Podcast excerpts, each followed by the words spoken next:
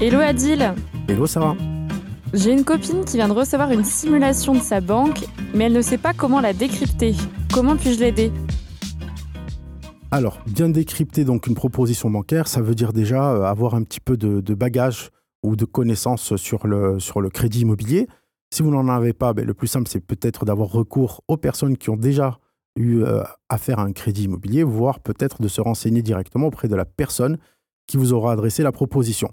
Maintenant, de façon beaucoup plus basique, le mieux, c'est d'observer tout simplement le montant emprunté, savoir si ça correspond totalement à- au budget prévu. Il faudra également jeter un coup d'œil au coût de l'assurance et puis au taux euh, porté sur cette proposition. Ok, bon bah je lui passe le message. Merci à toi